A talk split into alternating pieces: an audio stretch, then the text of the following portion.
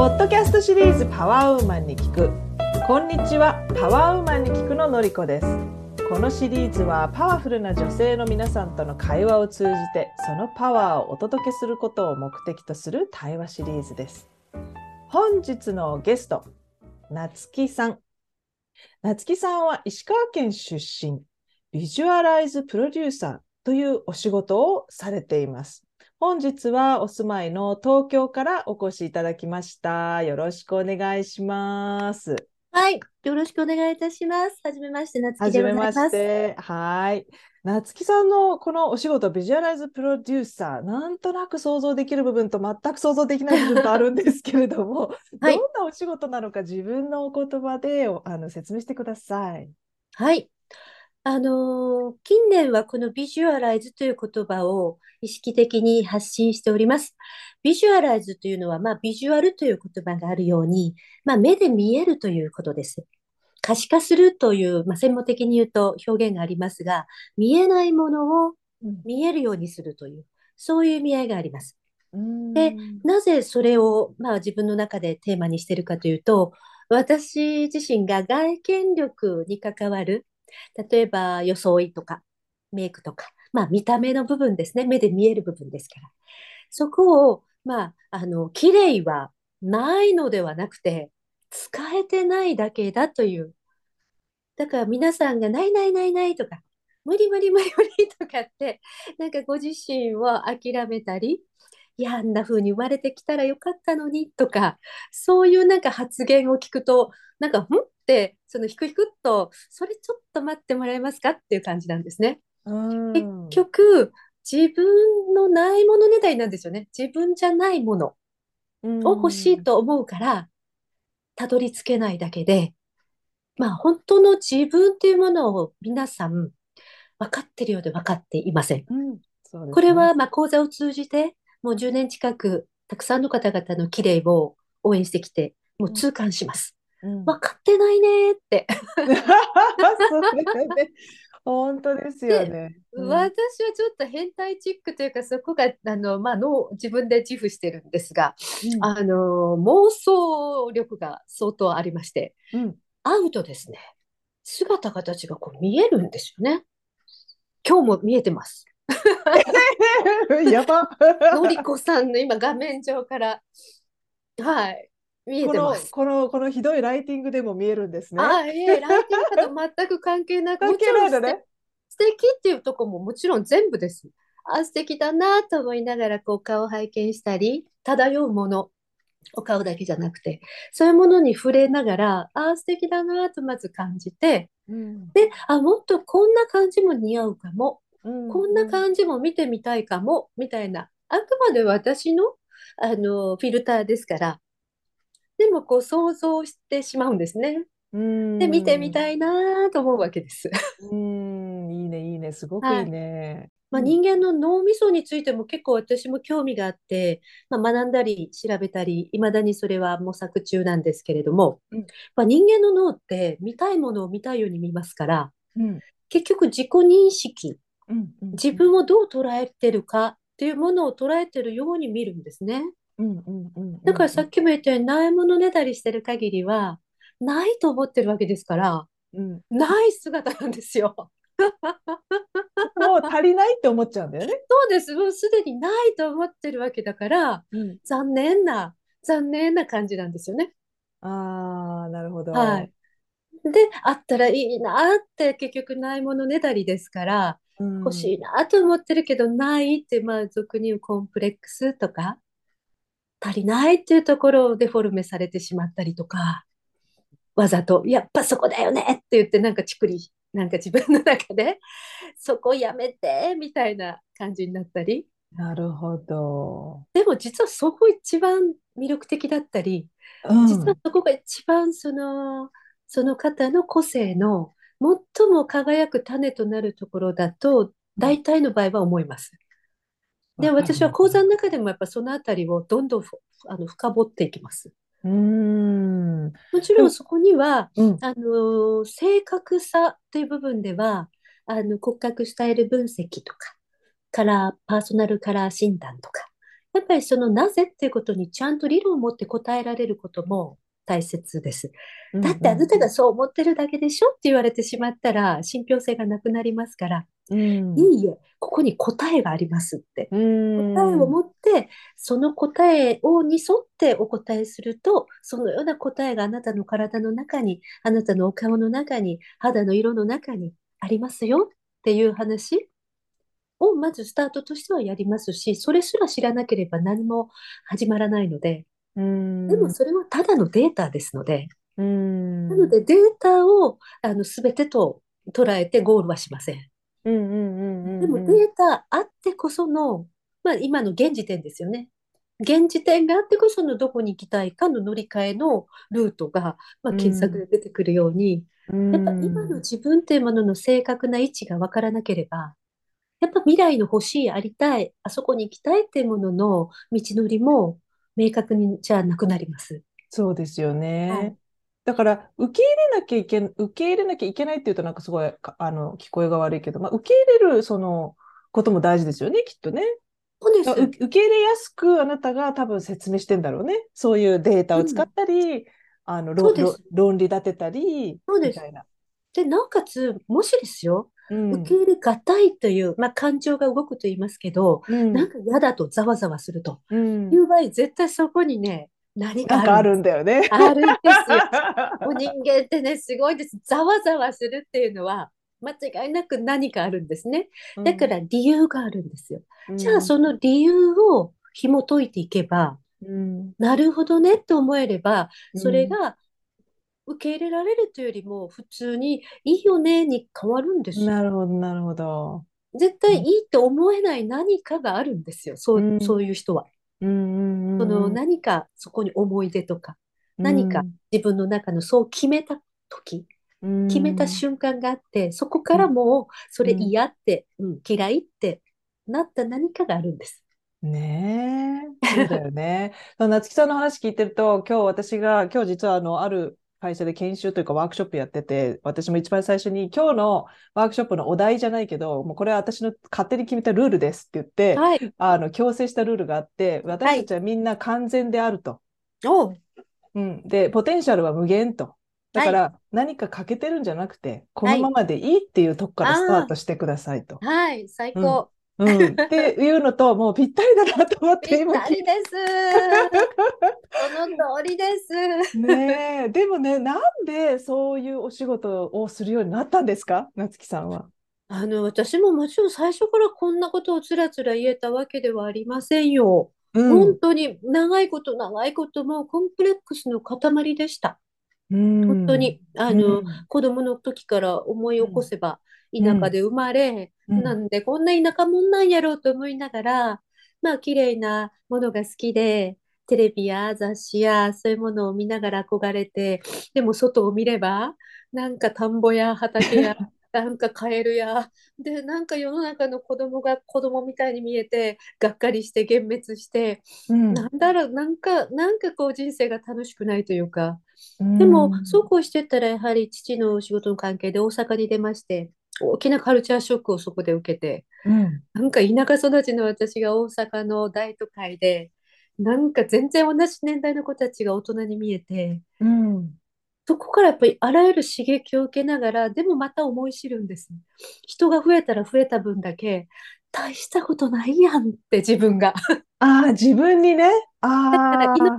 の蛙じゃないけど、田舎にいたらそれなりに、まあそこそこいけてるんじゃないかと子供心にも思ってたわけですよ。うん。運動したって勉強したって、まあ、ピアノをちょっと弾いたりもしてたりとか、い。ろいろまあ何か、うん、身につけようとした時のこととか。でもね、やっぱ上には上がいて、でも世の中の時代はバブルでしたから、うん。うん。幸いバブル。やりたいって手を挙げれ、挙げて、ちょっと若かったら、もういいよ、やってごらんって感じでチャンスが巡ってきたんですね。ああ、はいそれではい。なんか簡単にモデルになれてしまいました。はい。本当に簡。単に、まあ、うん。本当に友達にくっついていって、そしたら、うん、君誰？みたいな感じで、え、やうん。りたいの？いいよ？みたいな感じで。うん。で、まして何にもできない、何のレッスンも受けてないのに世の中バブルですから、仕事があるんですよね。うん。で、ちょこ、ちょこっと行くと結構構なお金もらえたりして、ちやほやされて、うん。なんか自分がさ、もうちょっとい、いけてるような気にまたなって、うん。それの繰り返しですけど、うん。うんでもやっぱバブルが終わった後に本当のドカーンが来ましたね。なるほど。だって本当に何もないってことに、そこで初めてやっぱりそこ、そこについたというか、えー20、まあ4とか5でしたけど。うん。でもうん今の夏木さんのセオリーからいくと、別にはい。当時、いけてるって思ってる自分がいたり、いけてないって思ってる自分がいたりしても、どっちもいけてたわけじゃないですか、ある、ある種。別に夏木さんはそのままでよかったわけじゃないですか。でもないまあ、とは言えない？うん、そのままでいいというよりも、やはうん。り憧れがあったんですね。華やかなものとか。あとやっぱうん、自分の、うん、成長というか、もっうん。と見てみたいと思ったんです。なるほどね。もっと違う自分を見てみたいっていう、うん、まあ、好奇心と、そういう欲望は子供の頃からやっぱあるとタイプうだった。の。ん、だからまあうん、そういう芸能関係の、まあ、うん、世界に身を投じたわけで、うん、でも本当に行けば行くほど、もう本当に異常って言える、ような完璧、もうどうん、こから見ても、何なのこの人っていうような人、まあプロポーションも顔も、すべてですね、うん、すごいんですよ、やっぱり、う 芸能ん、うん、界って。うん、それで、うん、あちゃーって、じゃあどうするっていうと、知恵を使うわけですね。うん、うん、うん、なんとか、なんとかやっぱ仕事が欲しいし、やっぱそこで落ちこぼれるわけにいかないしと思って、じゃあ、あの、挨拶をまずちゃんとしようとか、うん、いただ仕事を精一杯やらせてもらおうとか、そうやってうん、まあ努力をしながら少しずつ仕事は取れるようになるんですよ。うん、うん、で、あうん、とはモデルって仕事は、あ、途中で気づいたんですね。あの、一生懸命自分っていうものをなんかこう盛り上げようっていうか、よく見せようとしてて、オーディションは全然受かんないんですよね。うでも結ん、論、相手が欲しいものをうん、提供できれば仕うん、事って決まるんだと思うん、って。だからオーディションってのは大体内容が決まってますから、今日はポスターですよ、西洋飲料水ですよとか、今日は百貨店さんですよとか、そういう、うん、内容は決まってオーディションできますから、うん、じゃあ相手が欲しいキャラクターとか、欲しい色みたいなものが見えるじゃないですか、リサーチ。うん、それでまあそういうリサーチをかけた上で、そういうなんか自分になりきって、うん。いかがですか？って感じで、それはもう超努力の後ですよね、でもね。あ、でもそうやってやっと仕事がちょっとずつ取れるようになって、うそうか、こうん。やって仕事っていただくんだ。うんだ。なで、やっぱ知恵がついたんど。ですよ。素晴らしい。素晴らしい努力をされたんだろうなって思う、今話聞いてまあ、そうは言っても大スターになってないのは大スターのような大きな仕事や大きな事務所でそうやって大活躍したわけではありませんから、まあ、コツコツコツコツをやったというだけに過ぎません。うんうなので、んまあ、それなりに年も重ねて30近くなればモデルって仕事も限界がきますからうん。それでまあ自分の中で、まあ、この心当たりだなっていう29、30のあたりにあの現役というか表に出る仕事を一旦退いてうんそれで、まあ、あの、育成というか、新人モデルのお世話をしたりとか、その子たちをちょっと育てるようなレッスンをしたりとか、その辺で30代はいろんな経験を実はさせてもらいました。うーんいやいや、あの、モデルの方、何度かね、この番組にもだ出てきていただいてるけど、いつも思うんですよね。なんて過酷な世界なんだろうって。そうですね。季う節労働ん者ですしね、肉体派ですしね。肉体、うん。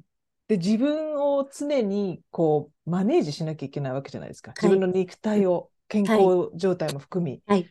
ねえ、それってあの、なんて言えばいいんでしょうね。こう会社で働いてる人たちって結構、あの、ネグレットしちゃうっていうか、あんまり、こうね、あの、か、構わずに違う方にこう集中していくことが多いんだけど、でもそれ、自分と向き合うって意外と大変だと思うんですよね。まあ、大変と思えば確かに、あの、髪型一つ、うネイルん。ももちろんできませんし、素材うん。って考えると、うん。自分が常に料理をしてもらう、料うん。理する側の方にとって美味しい素材、美味しそうな素材、うん。料理のしがいのある素材。であることがやっぱり良いモデルの、やっぱりうん。こう、うん、大切な部分ですから、じゃあもちろん健康は当たり前ですし、うん。やっぱ品薄であったりとか、うん。とはいえ背丈とか顔つきとか個性はあるわけですから、うん。なのでうん。やっぱもともとそれに適したタイプのモデルもいれば、そうじゃないタイプもいて、私はご覧いただいているように、やっぱりこう男顔というか、ハンサム系ですから、うん、やっぱ目ん。鼻口じゃないですか。だから、やっぱキャラクターって考えると、うん、そんなに、あの、七変化するタイプではないはずです。個性的にへ言うと。え、やっぱ鼻も。高すぎるぐらいだし、まあ、うちのおばあちゃんがよく言ってましたが。パ、パーツが大きい感じするね。華そうやですね。うん。パーツは確かに目、鼻、口の大きめですし。うん。はい。大きい大きい。目なんかもうパッ、もうパッチリって感じですもんね。でも、意外に立体感じゃなくて線の顔なんですけどね。へ線で描いたえ。顔っていうか。あ、なるうん。ほど。そういう言い方するんだ。素晴らしい。そうなのね。で、あの、で、その教育っていう時に、はい。えっと、どこ、いつ、なんかお話にあったかどうかわかんないんですけど、その、はい。やっぱり外見と言っても、はい。な、なんだろうな、言語化するというか、見える化するって言い方したはい。じゃないですか。はい。まだ見えてないもの、まだ見はい。つけてない。はい。それはやっぱり内面ワークが必要になってくると思うんだけはい。ど、そそのあ。たり、うん、そのあたりはどんなふうにア。プローチされるの？ですから、それに気づくのはまだずっとずっと後になるわけですけど、うん、まあ、現場で20代はそうやって教えていただき気づき、まあ、うん、精一杯やってて、で、うん、30代で育成というか、うん、まあ、そういうことをやり始めたときに、一人一人の個性を伸ばすためには、同じ言い方をしてもダメなんだなって、響く言い方、響く子と響かない子がいたり、叱った方がいい子、優しく言った方がいい子。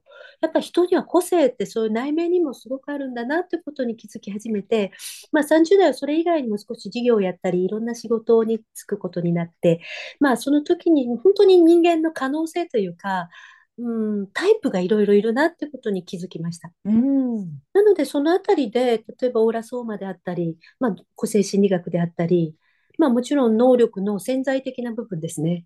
コーチングであったり、そのものをブワーっと、わーっと学びました。興味があったので。そうなのね。面うん、白いと思って。うで、なん、ぜって知りたかったし、なぜ人と自分は違うのかっていうことを30代でかなり、まあ、自己流も含め、あうん、の、先生のもとに、まあ、あの、行ったのも含めて結構いろんなものに触れました。そうれでもですよ。ん、うん、41歳の時に、まあ一度私、専業主婦になったんですけど、うん、うん、生まれてうん。初めて、41の遅咲きの。うん、で、これで人生本当に安泰だーと思ってね、まあ素晴らしい方だったし、それでもうこれ私勝ち組ぐらいの感じで、そしたらですよ、まあこんだけ学んだし、で、いい方とも出会ったし、なのに、その相手の方がたった3、4ヶ月で、私ではない的なその幸せそうじゃないんですよ。笑ってくれないんですよ。で、うん、何かいつもイライラしていて、うん、で、初めて人生の中で、まあ自分じゃなくて人、相手が幸せそうに見えない、すごい努力してるのにですよ。うん、で、私ではないという、でもどこをどう直したらいいかもわからない。だからパートナーシップにおいての最大のピンチがやってきて、うん、で、そこでは、まあ、最後に出会った心理学っていうのが今回私が仕事としている外見革命で講座に大きく影響してるんですが、簡単に言うと、この世の中、自分の人生目の前にあるものすべて自分が創造主だっていうことです。うん、うん、うん、すべて自分の意識が生み出してう作り出しん、ていると。うん、だから、この世の中には犠牲者も被害者もかわいそうな人もいないってやつです。人のうせいがないっん、てことをうん、そこでうん、1%もそれは、あの、事例、あの、ないって、でも100%限りなくそうだと言い切る。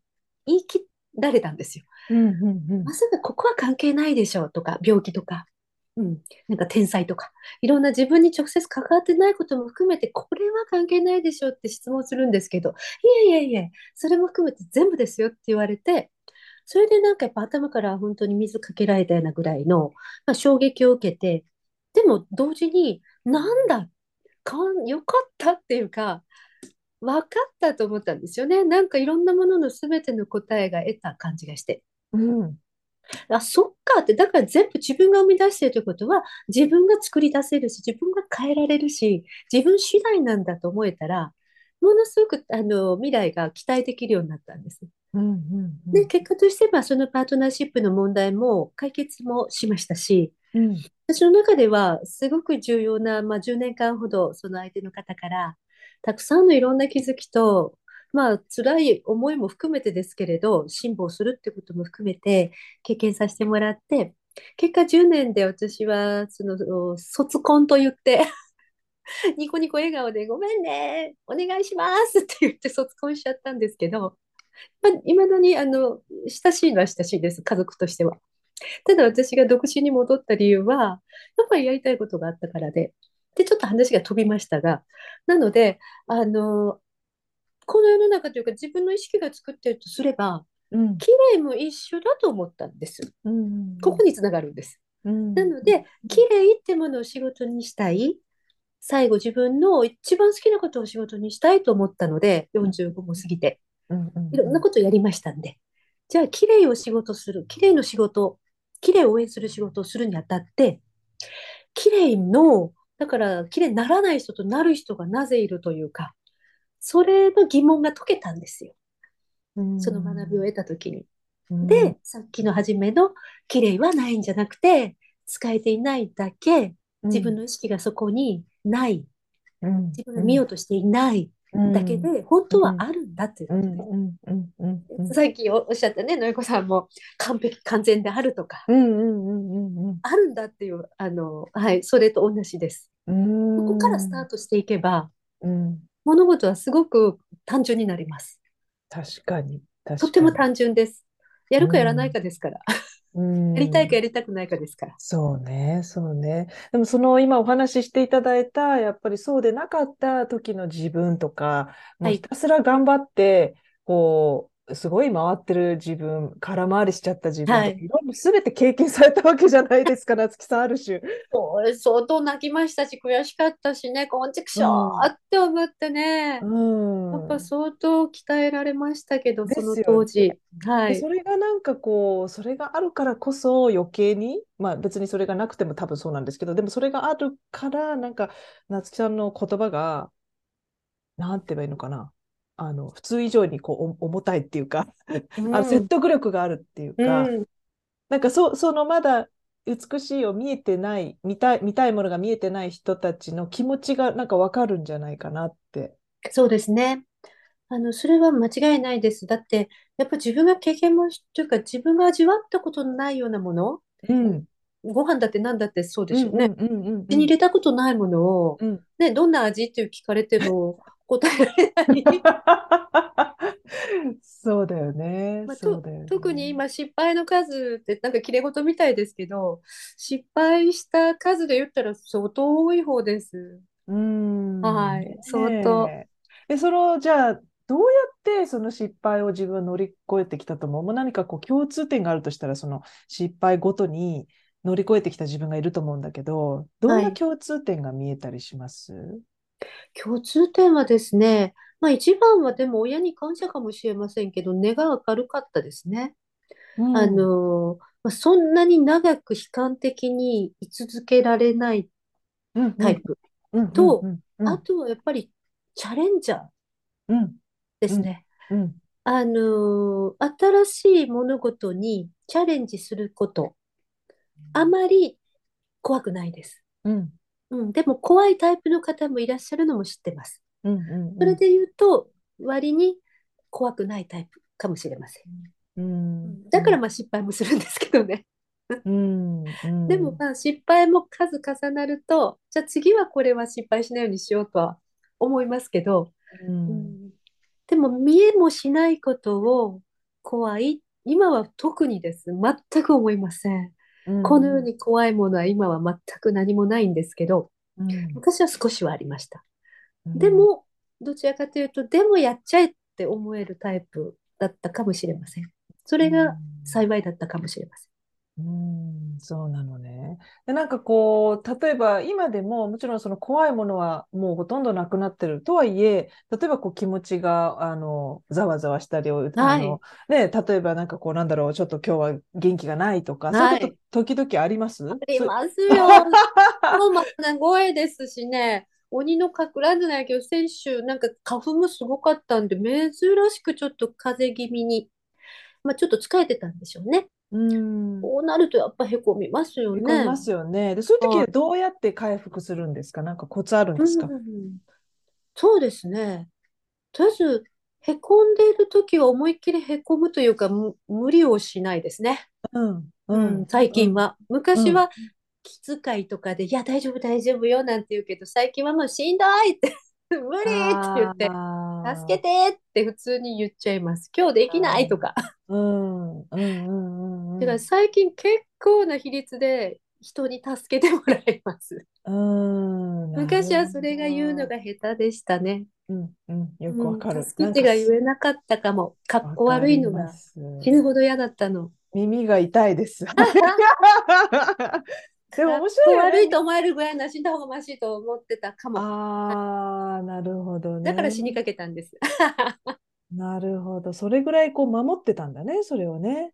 プライドというにはあまりに陳腐ですけど、誰もそんなことを思ってなかったはずなのに、でもなんか、うん、かわいそうとかね、うん思われるぐらいな、なんか死んだ方がましぐらいのことを思ってたかもしれません。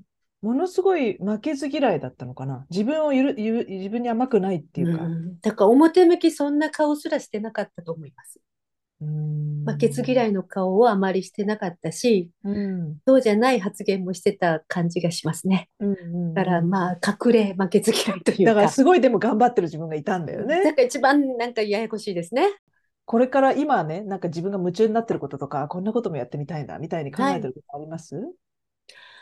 あのーまあ本当に人生でこれほど自由というものを手に入れたことのない今、毎日を過ごしてます。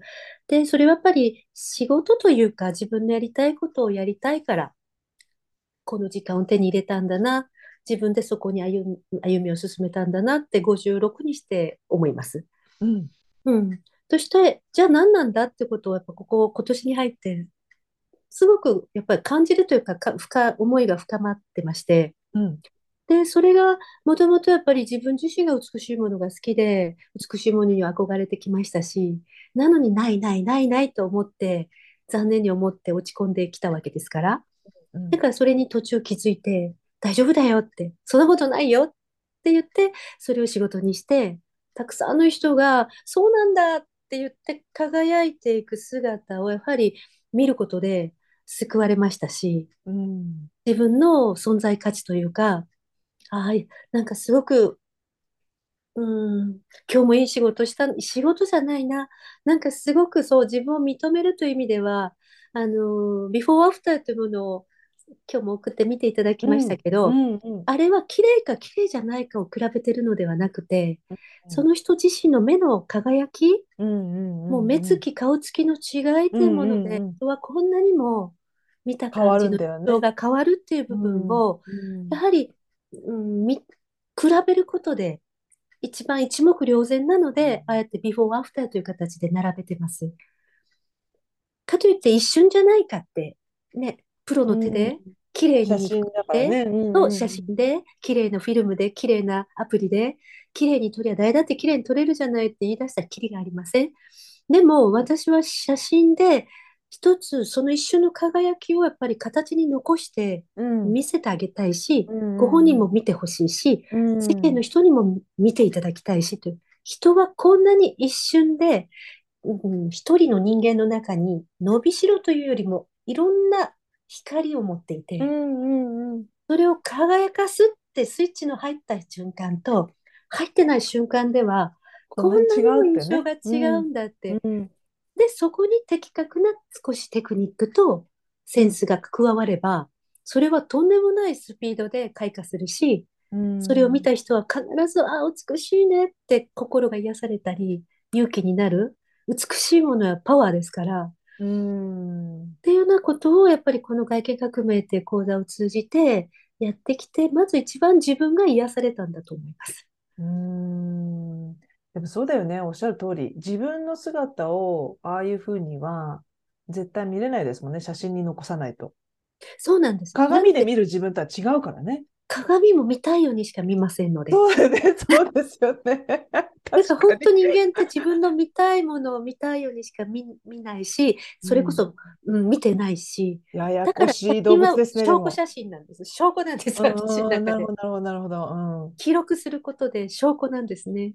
だから今特に仕事の中でも撮影というものに力を入れてるのも、綺麗を育てたり、花開かしたものを、やっぱり写真に残すことで永遠、うん。一瞬を永遠にしたい。脳の中にうん。もう入れちゃうんです。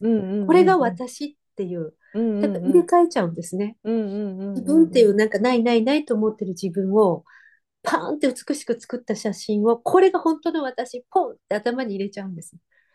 そうすると脳みそってあこれが私って認知できれば変わっていくんですね。うんそうなるんだよね、そのようなるんです。あるになるんです。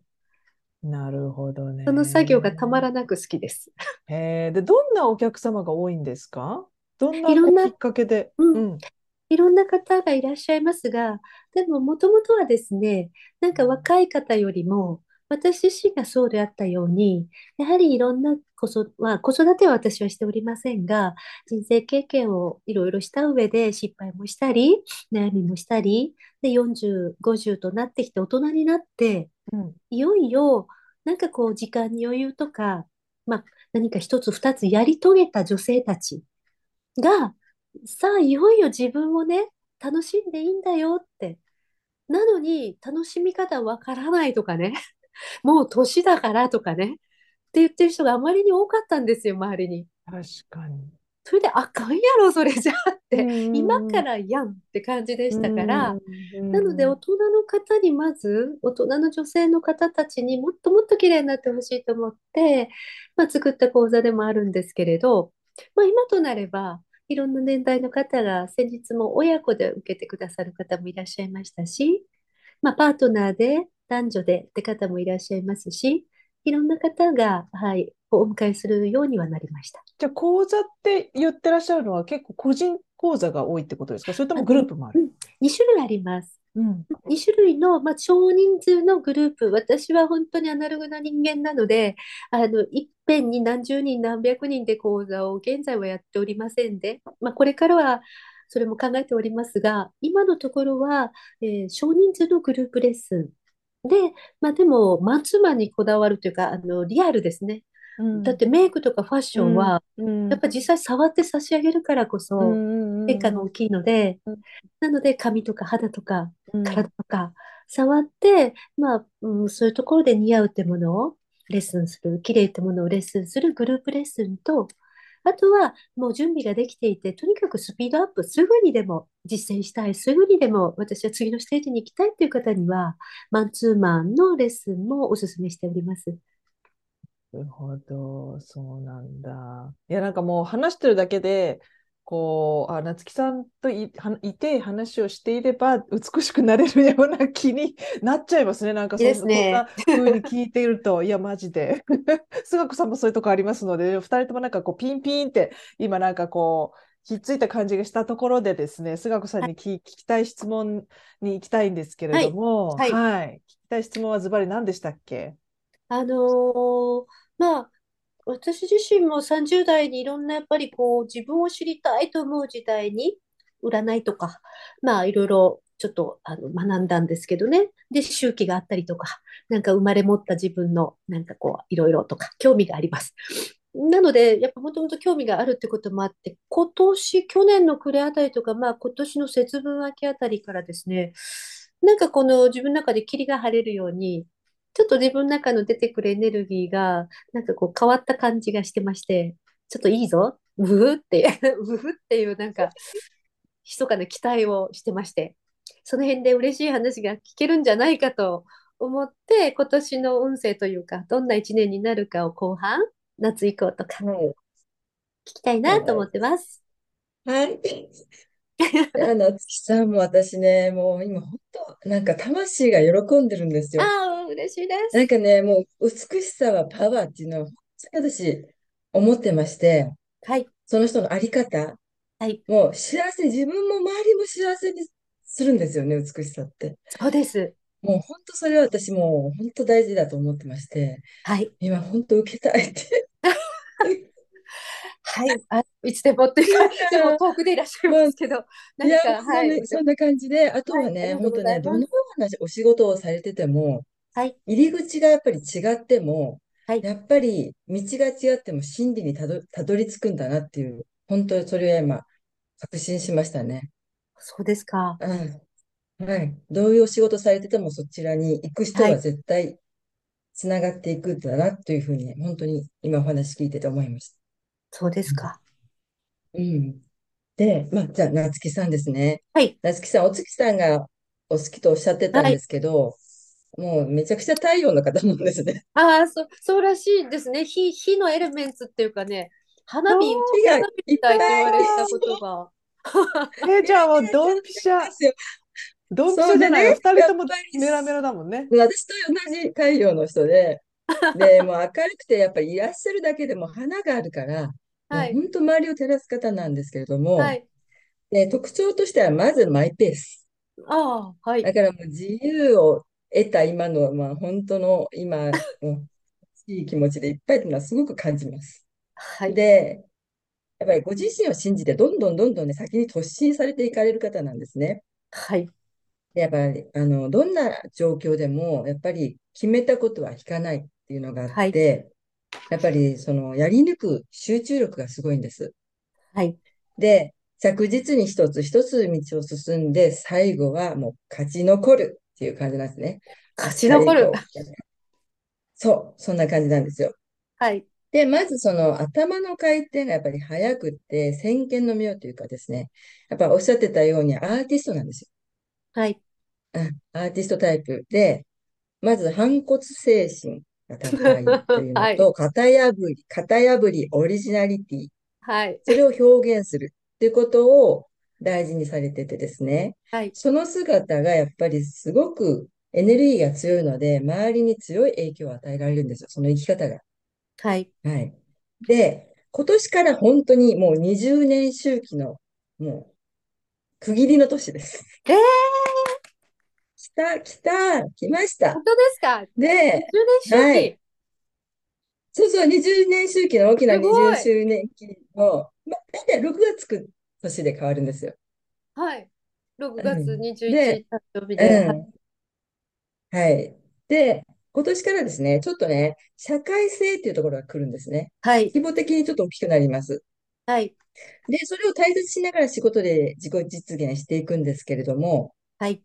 えーさらに行動力、チャレンジ精神、はみ出し度合いが高まってですね、で、大目変だ。標にも強くって、はい。えー短期決戦になります。今から10年間。短期短期。うーん。うん。あの、瞬時瞬時のチャ、はい。あの、チャンスが来るから、それはい。を果敢にチャレンジししていくっていう感じなんですね。はい。で、あの、出張とかの移動も、ここ10年、まあ、今はい。年からはい。増えてくると思います。で、で、その後も、その、まあ、20年間、今から20年間、仕事の気がすごく強いんですけれども、今年は特にですね、今までの結果を受け取って、大きな目標を設定して、そはい。れに向かって土台を作るような年なんですはい。ね。で、いろいろ、あの、ステップアップのチャンスも来ますけれども、はい。それと同時にちょっと人の世話事とか、ちょっと増えてきます。人がどんどうん。んちょっと周りに増えてきますから、はい。ちょっと自分でコントロールできないぐらいの忙しさがあるかもしれませんので、はい。はい。ここら辺をですね、ちょっと休憩を取りながらやはい。っていってください。で、で、今年とてもですね、個性が活かせる年なんですけれども、あ、来年ですね。来年、来年もですね、忙しいんですけれども、ちょっと、より個性的になるんですね。はい。オリジナリティが強まります、来年。はい。カラーがですね。で、ちょっとですね、あと満足感が得られず、動きがちょっと多くなる傾向ですから、ここもですね、無駄な動きが増えないよう、こう、きちきちっと冷静に判断していかれるといいと思います。うん。で、今年からその20年間っていうのは、今までちょっと商業的なイメージがあったんですけども、はい。今からは事業的な感覚になられます。はい。はい。うん。そうなられてると思うんですけれども、で、今年月単位で見るとですね、7月はい。は新しい企画とか、新しい話が舞い込んできたりしまして、うん。で、8月にそのことをスタートさせたりですね、はい。うん。周囲の引き立てを受けて、こう、利益も上がってくるっていうこはい。となんですけれども、あと8月っていうのは旅とかをする、なんか移動することによってうん。縁が、良縁を得るってことも良すいで縁。す。うん。うん。そう。9月はですね、またターニングポイントが訪れて、交友関係とか行動範囲が広がってですね、ご自身のこう理想な状態に近づいてきます。ねで、来年もですね、来年も7月、9月がとてもよくってですね、はい。7月は、まあ、副業とかもいいんですけれども、夏木さんのこう持つユニークな世界が注目されて、マスコミとかにもうできやすくなり。うん来年。で、うん。で、9月は社会的に高い地位を得るチャンスが訪れますけれども、はい。まあ、もともとこう、終わりにある反抗心、負けず嫌いがちょっと邪魔しないように、はい。せっかくのチャンスをね、逃さないようにですね、ちょはい。っと社会的な価値観を受け入れて、はい。ステージアップをされていかれるといいと思はいい。ます。おー、すごい。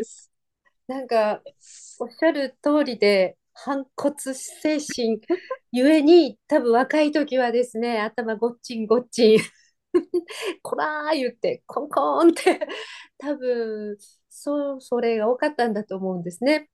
だから、ちょっとちっちゃくならなきゃいけない的な。うん。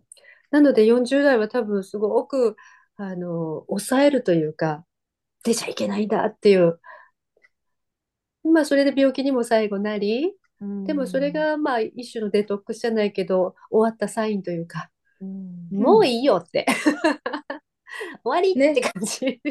そうそう。本来の自分、あの、ご自身にね、もう戻るとそいうか。う、もう戻っていいよっていうなんかね、うん、振り出うん、し帰りみたいななんかそんな感覚うん。がすごく今年になってあなんか感じてたんです。そろそろ戻ろうか みたいな感じの。その、そういう、うん、感覚が、あの、今言っていただいた、あの、はい、重なって嬉しいです。うただ、んあの、社会性という部分では、あの、やっぱり大きなというか、大きな夢というか、たくさんのいろんな方の、やっぱりお役に立ててこそって考えれば、チームであったり、組織であったりっていう一人ではできないということが痛感されてるんですね。どんな反骨精神があっても、一人の能力では到達できないっていうことがもういよいよ思われて、じゃあもう本当に助けての世界です。うんだからこそやっぱり自分でできないこと、自分よりももっとやっぱり長けた能力のある方の力を借りながら、やっぱりそのあたりをチームというか、うん、なんかこう力を合わせてもらって、で、進んでいく時期に来るのかなって気がしてました。なるほど。なんか私はでも今あの話聞いてすごい思ったんですけど、夏木さんパワフルだからめちゃくちゃ。だから夏木さんに何かが足りないから誰かが来るんじゃなくて、はい。その有り余るパワーをちゃんとあのプレートに乗せるためになんかもっとこう駒が必要じゃないけどなってるから人が必要っていうかね、根が輪が必要あ、かもうそれ最高に嬉しいそういうふうに私には見えますはっきり言って。そうですか、嬉しいですね。なんか本当できないことだらけなんですが、自分ではね、そう思ってるんですが、ただやりたいことに関しては本当になんかもう止められても全くもって止まらないので、うん。なんかそういう部分をしゃあないなあ言って、うん。なんか誰かを支えるというか集まってきて面白いやっちゃなって言ってくれるような仲間たちがうん。増えてくれると嬉しいし、うん。でむしろ私もなんかこうそういう、うん、自分に関わる方たちがなんかどんどん素敵になってほしいので、うん。そういういい化学反応が、うん、どんどん起こせたらいいなってやっぱ思ってます。うん起こせると思います。絶対に。いえ、えー嬉しい。ねうん、だってさっきおっしゃってたじゃないですか自分でじ自分の世界は自分で作るって。そうなんですよね。ねですよね。そうですよ。そうですね言ってましたねうん言ってた言ってた。だからなんかあの絵にするとこうこんなんかすごく大きな例えば飛行機があってなんかこうひそのその2つの車輪だけではこうた大きすぎて重たすぎて動かないからこっちにもこっちにもこっちにも車輪つけたら全部動くみたいな。はい。なんかなんかそれぐらい大きなもものをあなたはなんかこうも妄想して想像ができて、ではい。もそれを一人で動かすのは無理じゃないですか。はい。はい。ねなんかそんな風に見える。だからそれは足りないんじゃなくて、あのもうそそそのなんとかな自分で運転しないものを自分自ら作ってしまったみたいな そんな感じ。ああ、でも嬉しいです。あの、かなりその表現が自分に、自分が聞いててもち近い感覚といううか、ん。うん。何かこの自分の行きたい場所というか、みうん、生み、生み出したいもの、うん。それがそうなんですよ。一一人のこのいマンパワー一人の、うん。じゃあもう足りないというよりも、もう出たがってるというか、じゃないんだよね、ただ単にそうね。そうですね。うん。うん。なんかその、はい、その時期なのかなとか、ようやくそれが明確になりつつあるというか、この中でずっと自分がやってきて信じてきたことで、やっぱり綺麗はないじゃなくて使えてないだけだっていう、うん。そのみんなが使えるようになって、うん。そんな人がいっぱい増えてったら、じゃあどうなる、わおって感じの、って感じだよね。そうなんです、もうわおって感じの、綺麗な人だらけになっていったらすごいことじゃないですか。ねううん。ん、綺麗っていう言葉というよりも、まあ自分のことが大好きっていうか、うん。うん自分を認めるというか、自分っていいよねって思う人がいっぱい増えてったら、こんな素敵なことないし、すっごいなんか世の中キラキラになりません？なる。絶対なります。うんだからまあそのためにも、まあ、ファッションであったり、メイクであったり、目から入るものっていう部分で、美しいものっていうものを意識的に、そうなんです、生み出したり、自分でそれができるようになったりっていうふうな、うん、きっかけを講座の中ではお作りしてますけれど、うん。でもそれはただのきっかけに過ぎないし、うんうんうんない、ないんじゃなくて、あるってことが分かったに過ぎないし、それをやっぱり花咲かすのはご自身の力だし、やり続けるのはご自身ですから、うんうんうんなんかそのあたりをどんどんこう、うん、やりやすくというか、うんうん。なんか普通にできるような、うんううんん場所とかエネルギーとか、うん。何か、うんうん。そんなものを作っていけたらいいですね。ですよね。じゃあそのその感じでそのままあのこうき聞いてくださる皆さんにどんなパワーを送りたいですか？そうですね。改めまして、いつも言ってる言葉です。外見は無言のメッセージ。ですから、見た目で全てそこに現れてるうんっていうことです。うん語らずも。うんってことは、自分の生き様がまんま外側に出てくる。うん。だからこそ、まあ女性は花ですから、うん。花を選んで生まれてきた女性は特に、やっぱり自分を愛して、自分を綺麗というか、好きだなと思える、うん、愛をかけてあげる、手をかけてあげる、笑顔もそうですし、その人が増えてほしいと思いますから、そのために、わからない何が似合うとか、どうしていいかわからないとか、方法はいっぱいあります。うん、手法はいっぱいあります。どこから入っても、何から始めてもいいと思います。うんうんそのやり方を私は少し教えできると思うし、うん、なんかこの、そういう女性がニコニコキラキラする、うん、そういうものをこれからも応援していきますんで、一緒にニコニコキラキラで、はい、社会を明るくしたしてまいりましょはい。決まりですね。はい。その通りです。そうしていきましょう。もうなんかこの辺二人二